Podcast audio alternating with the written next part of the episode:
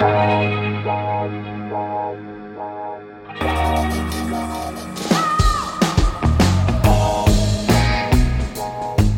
à lire, un podcast de Bernard Poirette. Ce matin, beau temps, 7 degrés. Ainsi commence ce 1er mars 2030 le journal de Didier Martin, 41 ans, comptable soumis depuis des mois à l'isolement général total, comme toute la population d'ailleurs, car la nouvelle souche du virus ravage le pays et le monde entier.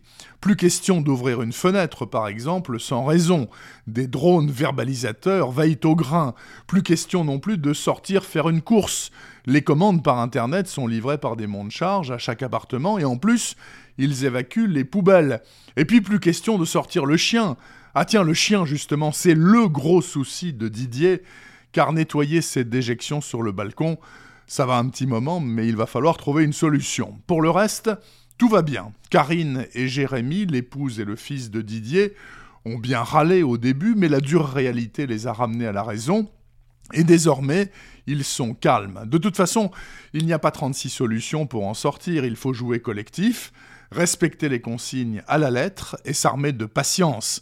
Un programme qui convient parfaitement à Didier, désormais travailleur à distance émérite, citoyen très raisonnable et consommateur obéissant, qui applaudit quand la télé montre des manifs de résistants écrasés dans le sang par la police, et qui écrit ce qui lui passe par la tête sur toutes les surfaces de son appartement, murs, plaintes, portes, couverts de sa petite écriture très lisible. Du coup, chaque semaine, Didier n'oublie surtout pas sa commande de feutre noir à pointe fine, la Rolls pour tenir proprement un journal d'isolement, car on ne dit pas confinement, c'est interdit par les autorités, c'est trop stressant. Pas faux, pense Didier. Il est 21h12, je vais dormir, demain nous serons le 2 mars.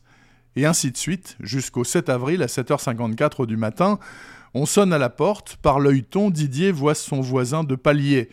Bien sûr, pas question d'ouvrir à M. Polita, qui dit tout de même Monsieur Martin, il y a comme une odeur sur le palier relativement forte, genre euh, nourriture passée, et j'ai l'impression que ça vient de chez vous, non? La suite est fort délectable et je vous laisse la découvrir dans Appartement 813, court roman très noir, très caustique et très intelligent, paru en novembre dernier et qui m'a complètement échappé. En attendant le prochain virus, sa lecture ne peut être que bénéfique. Appartement 813 d'Olivier Bordassar est paru aux éditions de La Talente. Retrouvez le podcast C'est à lire avec Bernard Poirette sur toutes les plateformes de téléchargement. Et rendez-vous sur le site bernardpoirette.fr pour vous abonner à la newsletter et être informé dès qu'un nouvel épisode est publié.